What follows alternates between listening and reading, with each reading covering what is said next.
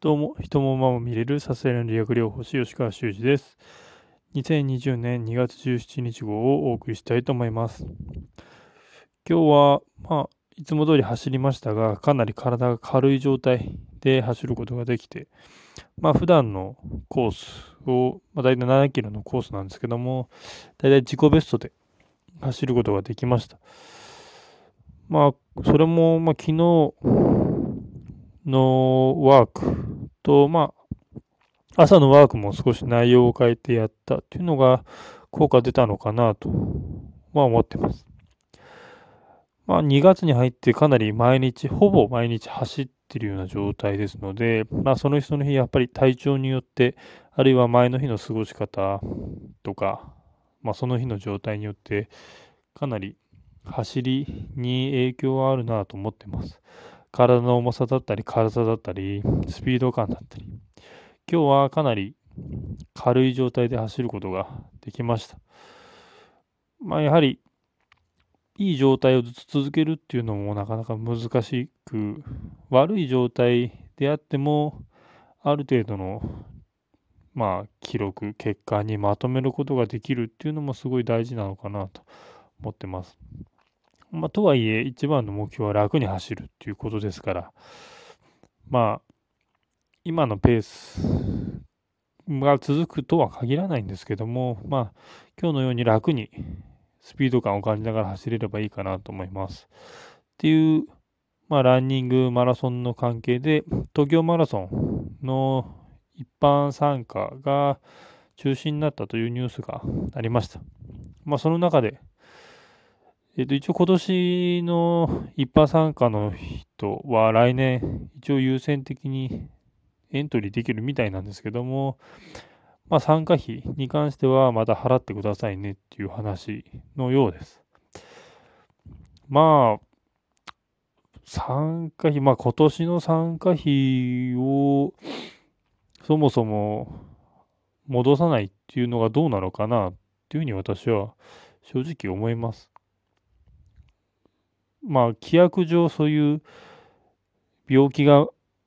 病気の蔓延というか、そういうところは書かれていないので、正確に文字をそのまま読めば、今回は別にその他の理由で返金しなくても構わないっていうふうに入るのかもしれませんが、関係団体によるその取りやめっていう、取りやめの要請っていうのが返金の理由の中にありまして、今回まあ、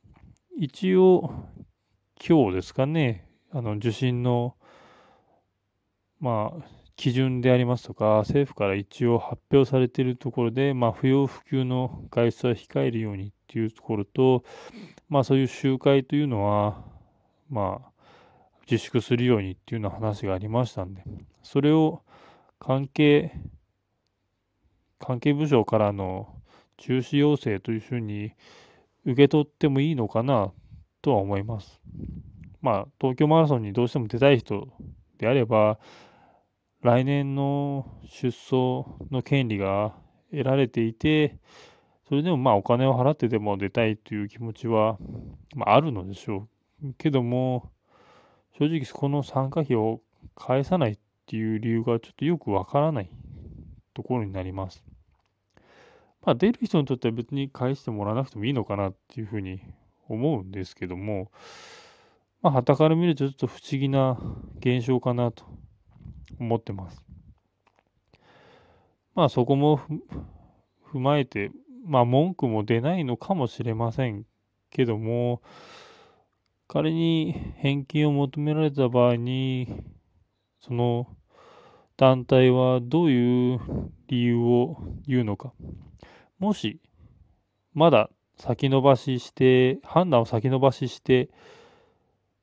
本当に関係団体から東京マラソンの一般参加のランナーは走るのをやめてもらったと言われてしまうと、その関係団体からの中止要請に当てはまってしまうからこそ、今の時に中止というふうな判断をして、そういう判断でやめたんではないんですよっていうふうに、どうもそういうこじつけをしたかったがゆえに、今日の発表だったのかなっていうふうに勘ぐることもできるわけで、そうではないのであれば、まあ返金も返金して、あるいは返金しなくても、もう今年の権利を来年そのままスライドして使えるというふうにした方が、すっきりするんじゃないかな。来年またお金集めるのかよっていう話にもなるので、それならば今年参加、本当は参加する予定だった人は来年はそのまま、参加費はそのまま繰り越して参加できるようにするっていうのが妥当なんじゃないかなと私は思ってます。まあ私はそのマラソン大会っていうのは興味がないというか、何のために走ってるかっていうと、まあ自分の変化を感じるためと、まあ食事を美味しく食べるために走ってるようなもんなので、今のところマラソン大会に出る予定はありません。まあ、どっかでもしかしたら気が向いたら出るかもしれませんが、今のところはないかなと。それでも毎日走っているのが現状です。以上です。